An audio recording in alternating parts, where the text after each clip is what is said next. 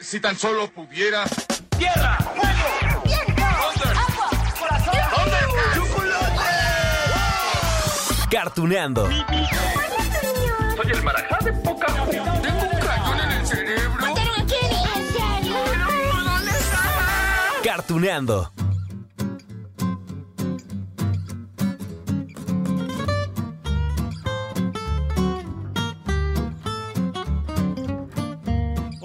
Amigos de Cartuneando, ¡eh! Oigan, hoy nos toca platicar de un personaje que ya, ya era famoso en los libros. Bueno, le hicieron unas adaptaciones cinematográficas, televisivas, pero gracias a una serie de Netflix que se estrenó en enero de este año, sí, hace poquitos meses cobró más relevancia, ganó más seguidores y estoy seguro que ahora tiene más lectores. Ah, bueno, pero antes de darle su nombre les voy a contar un poquito más de él. Se trata de un ladrón de guante blanco. ¿Qué, qué es eso? Bueno, no cualquier ladrón, sino uno que prefiere utilizar mm, su inteligencia y habilidades para conseguir su propósito. Y además, no crean que es un hombre que solo busca mm, beneficios personales al robar, ¿no? Bueno, es que roba, pero por otra causa. Por eso hay quien le dice que es el moderno Robin Hood. Ya les dije que era un hombre muy inteligente, no vaya. Tanto que había estudiado derecho, medicina y además se especializó en dermatología. y además tenía estudios clásicos de latín, de griego, sabía de prestidigitación. ¿qué, ¿Qué es eso? El ilusionismo, esa habilidad de aparecer y desaparecer objetos y personas enfrente de nuestros ojos. Ah, ¿cómo es posible descubrir cosas ocultas? ¿Qué tal? ¿Qué tal con nuestro personaje? Y eso que no les he dicho que su papá le enseñó a boxear. Le enseñó esgrima, gimnasia. Bueno, lo inició en las artes marciales y le presentó a su profesor de Jiu-Jitsu. Oh, ¿Qué tal con nuestro personaje? Ahora sí, les voy a dar el nombre. Y vamos a recordar cómo hablaban de él en esa serie de Netflix que les comenté hace ratito, ¿no? Y que le dio un, nuevo aire y lo dotó de nuevos seguidores. Él se llama Arsène Raúl Lupin. Trabajo limpiando. Limpio las obras de arte. El próximo viernes, la fundación subastará un collar. Los robaré. Entran como pobres. Y salen millonarios. ¿Alguna pregunta? Mientras nos arriesgamos, ¿tú qué estarás haciendo? Ya, ya sabían desde hace rato de quién estábamos hablando, ¿verdad? Claro, acéptenlo, se trata de Lupin. Se escribe Lupin, sí, pero se pronuncia Lupin porque se supone que es un personaje francés. Claro, yo no sé francés, pero así se pronuncia, Lupin. Bueno, y ahora lo que les tengo que contar es que este personaje creado por el escritor Maurice Leblanc para una serie de libros que publicó, imagínense, desde 1905 hasta 1950, ¿sí? Un montón de, de libros. Bueno, ha inspirado series, películas, demás producciones, tanto en cine, en televisión, creo que hasta musicales, de todo. A ver, lo que escuchamos hace ratito fue la serie de televisión de Netflix, ¿no? Pero no crean que el protagonista es Lupin. Mm -mm. Más bien se trata de un hombre que es tan fanático de los libros de Arsène Lupin que adopta, digamos, algunas habilidades para vengarse de la policía francesa y de algunos enemigos que se ganó en la infancia. Hasta ahorita van cinco capítulos de la primera temporada y se supone que en el verano habrá cinco más. Pero miren, fue tan exitosa que con esos cinco episodios, pues muchas personas se hicieron fanáticas de Lupin. Sí, en serio. Es que la serie está llena de referencias y, y continuamente sale un libro escrito por Maurice Leblanc. Algo así, miren. A tu edad yo devoraba libros. Tu abuelo me lo regaló. Te gustará. Arsène Lupin, caballero y ladrón. Quiero que lo veas, es increíble. Creo que él juega a ser Arsène Lupin. El método, la gracia, el estilo, el talento. Ay, bueno, les cuento. Maurice Leblanc quedó tan, ¿cómo decir?, prendido, eh, emocionado, tan rebasado por su propio personaje que dicen que por allá de los años 40, en el siglo pasado, cuando se iba al restaurante, algún lugar y le pedían un autógrafo, él ya no firmaba como Maurice Leblanc. Sino como Lupin. En serio, y que inclusive ya hasta los correos, los cheques que tenía que firmar, cualquier situación que llevara su firma ya no era Maurice Leblanc. ¿Se dan cuenta? Bueno, de hecho, he de confesarles que a partir de ese éxito con lo de Netflix, recordé que ya había una serie animada llamada Lupin bueno, el nombre completo es Lupin III y ahora mismo les voy a explicar por qué se llama así. Operación computadora para arrestar a Aramis. ¿De qué estás hablando? Del sistema de computadora presentado por el FBI a la Policía Metropolitana. De modo que ahora el jefe está tratando de atraparme por medio de una máquina. Muy bien, en ese caso debo aceptar el reto, compañeros. Tengo que demostrarles que mi cerebro es mucho más inteligente que una computadora.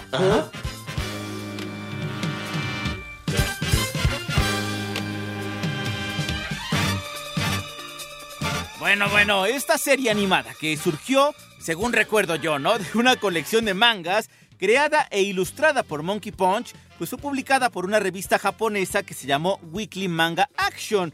Uh, sí, la primera vez que salió a la venta fue el 10 de agosto de 1967 y la historia relata las aventuras de una banda de ladrones liderada por Arsène Lupin III ¿Que por qué el tercero? Porque es el nieto del mismísimo Arsène Lupin. Ese caballero ladrón francés creado por las 21 novelas de Maurice Leblanc que ahorita les comenté. Bueno, el personaje que ya repasamos hace unos minutos entonces, a ver, vamos a poner todo en contexto. El personaje de las novelas es Arsène Lupin. El personaje de la serie de Netflix es un hombre que se cree Lupin o que era muy fanático de Lupin. El protagonista del anime que vamos a relatar es el nieto de Arsène Lupin. Bueno, este nieto viaja por todo el mundo con sus amigos para robar grandes tesoros y escapar de la policía. Sí, lo sé, no era el protagonista bueno que todos desearían. El propósito de la reunión de hoy es planear el final de Aramis Lupin, un viejo enemigo de nosotros los escorpiones. Sí, Aramis aún no está muerto, pero pronto lo estará. Nosotros lo veremos morir les explicaré cuál es el plan. Sobre el manga de Lupin III, bueno, se llegaron a publicar un total de 12 volúmenes y con su éxito se han adaptado 6 películas, 6 series de anime, varios especiales de televisión, un musical, les decía hace rato, varios ovas. Ah, ¿qué, qué, qué es un ova? ¿No se acuerdan de las clases que tuvimos de manga y anime en la primera temporada de Cartuneando? Bueno, un ova es algo así como una película casera de alguna manga de algún anime muy famoso, por ejemplo Los Caballeros del Zodíaco, pues tienen su anime completo, ¿no? Y tienen también películas, pero tienen ovas, es decir, esas adaptaciones que no son canon, pero retoman algunos personajes. No, bueno, tiene ovas, discos de música, múltiples videojuegos. Les digo que este personaje es mundialmente conocido y retomado para todo. Ya escuchamos que hasta para teatro, ¿no? Así que bueno, White Light Entertainment, que es una empresa de producción propiedad de Gerald R. Mullen, compró los derechos teatrales en 2003. Les digo, por todos lados, Lupin.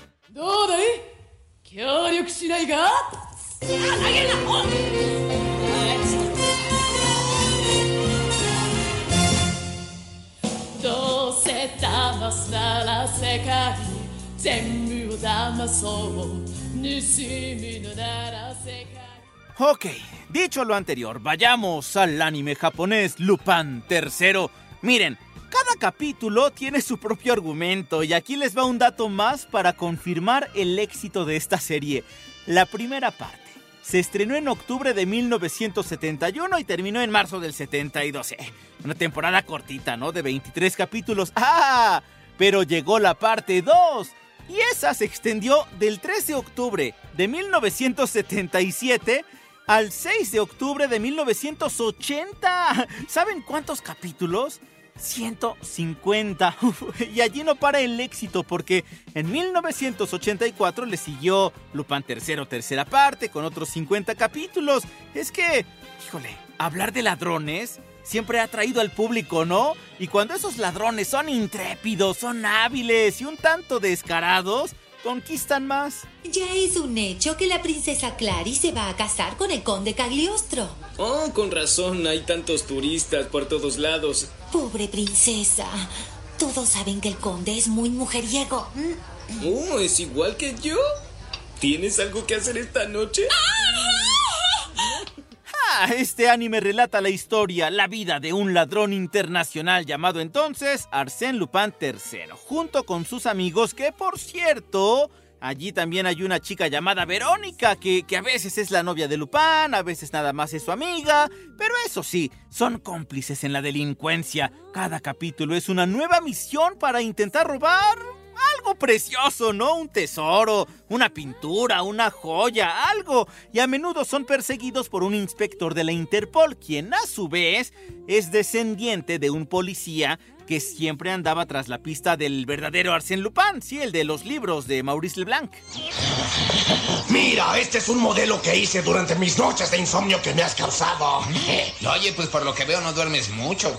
Este modelo tiene cuatro pares de esposas a la vez. Te arrestaré, así que ¿cómo ves? Bueno, me gustaría que estuvieran Fujiko y Goemon conmigo. A ver, características, sí, de este personaje. Siempre iba vestido con una chaqueta color verde, cabello corto, respingado, alto. Y bueno, aquí les va un dato que va a hacer que muchos corramos a buscar una película que está en Netflix, sí, también está en ese catálogo de la plataforma streaming. La película se llama Lupin III, el castillo Cagliostro, así en sí se llama en serio, y fue dirigida en 1979. ¿Saben por quién? Nada más y nada menos que por el gran, el maravilloso, el único, el inigualable Hayao Miyazaki, el mismísimo fundador de los estudios Ghibli de Japón. Sí, él hizo eso, sí, la del viaje de Chihiro, mi vecino Totoro. En serio, Hayao Miyazaki también fue uno de los directores de la primera temporada de Lupin III en el 71. Quedó tan fascinado con el resultado que decidió crearle a estos personajes una aventura más grande en el cine. Pero en realidad tú no sabes cuán malvado es Cagliostro. Esto sí que es una pena.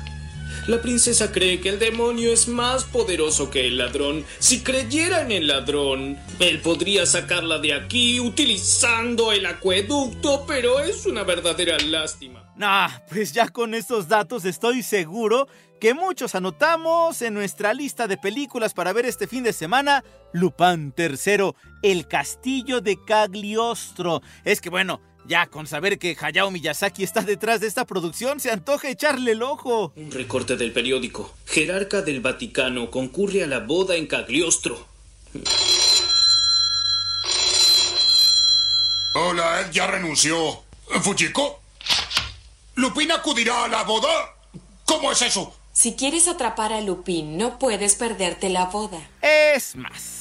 Para que también se les antoje ver esta película, les voy a contar un poquito de la trama, ¿no? A ver, la acción transcurre en un territorio ficticio. Se llama Cagliostro, claro, un país pequeño que retoma aspectos de algunas regiones de Europa.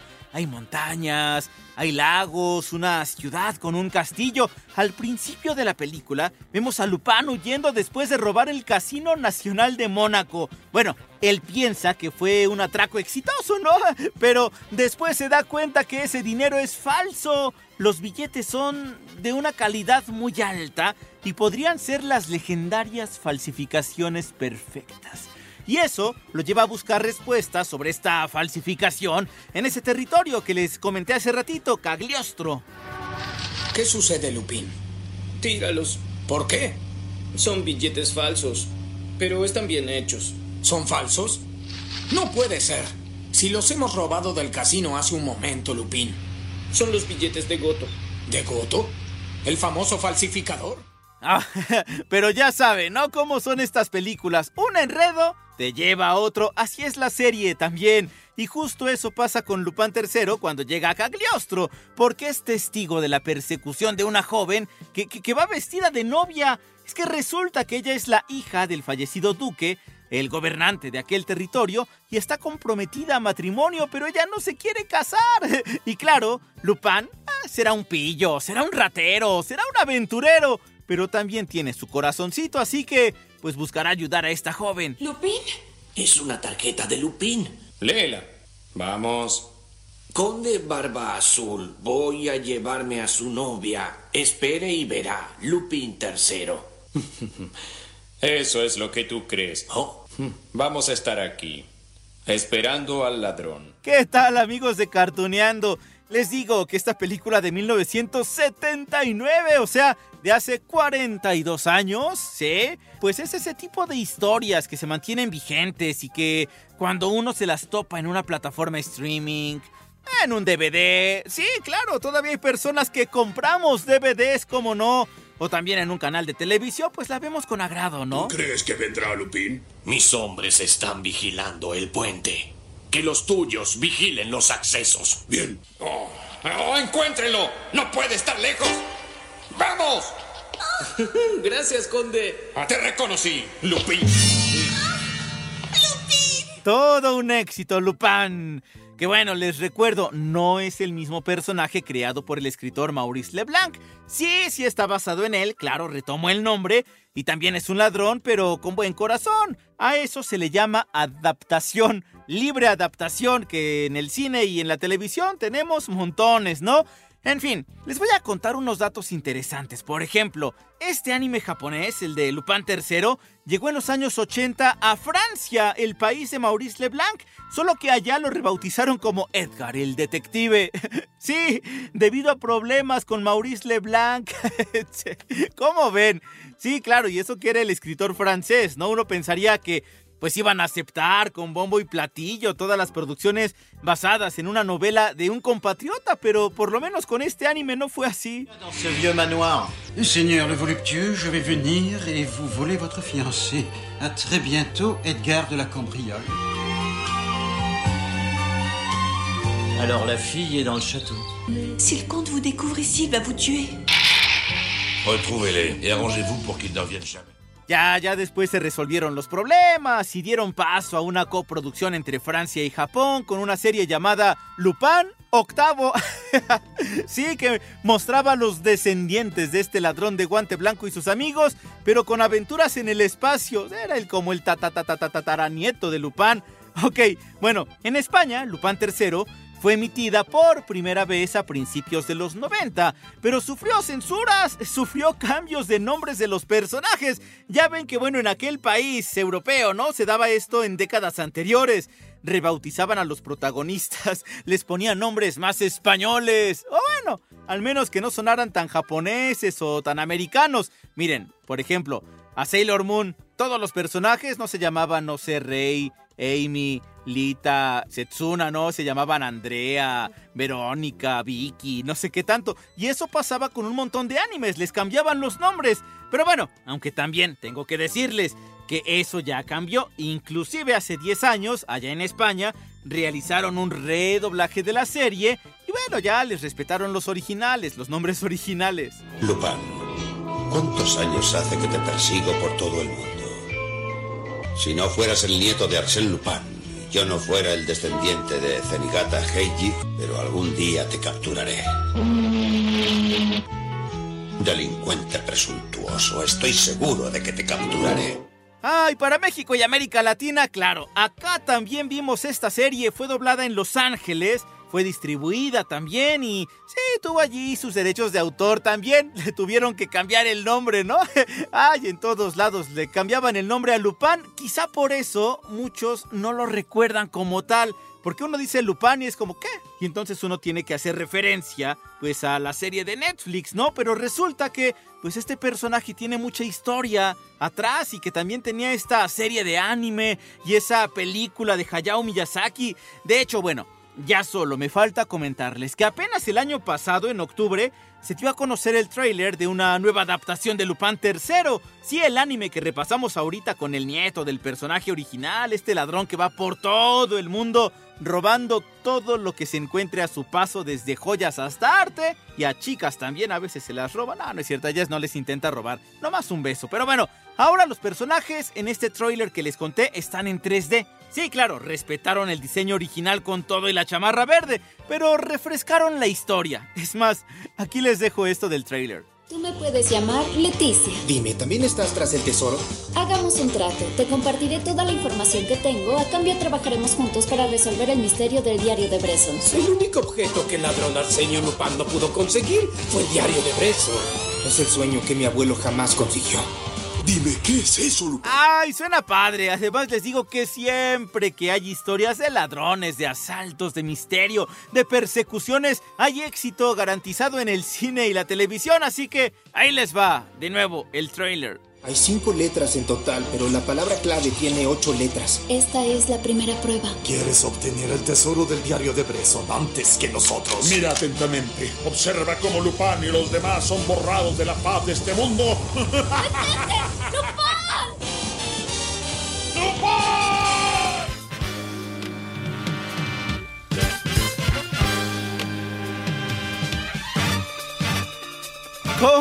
¿Cómo ven, amigos de Cartuneando? Sí, ya conocíamos a Lupin, a Lupin III. Bueno, a Lupin seguramente por la serie de Netflix o algunos ya habían leído pues esos libros, 21 libros de Maurice Leblanc. Y habrá otros que a lo mejor lo habían visto pero no recordaban el nombre porque acá se lo cambiaron, ¿no? Lo conocíamos como un detective cuando no era, era un ladrón. Pero bueno, allí está, amigos de Cartuneando. Ya saben que me encanta hablar siempre de estos animes que están basados en alguna novela o en algunas novelas, porque en este caso fueron 21, entonces está padre, está padre recordar, sí, está padre volver a ver la serie, la película que les comenté que está en Netflix o ver lo nuevo también con esa serie francesa, pero también está padre leer. Así que si esto funciona como invitación para adentrarnos al mundo de las letras, no lo echen en saco roto y mientras tanto les dejo un gran beso y un gran abrazo y nos escuchamos en la próxima de Cartooneando.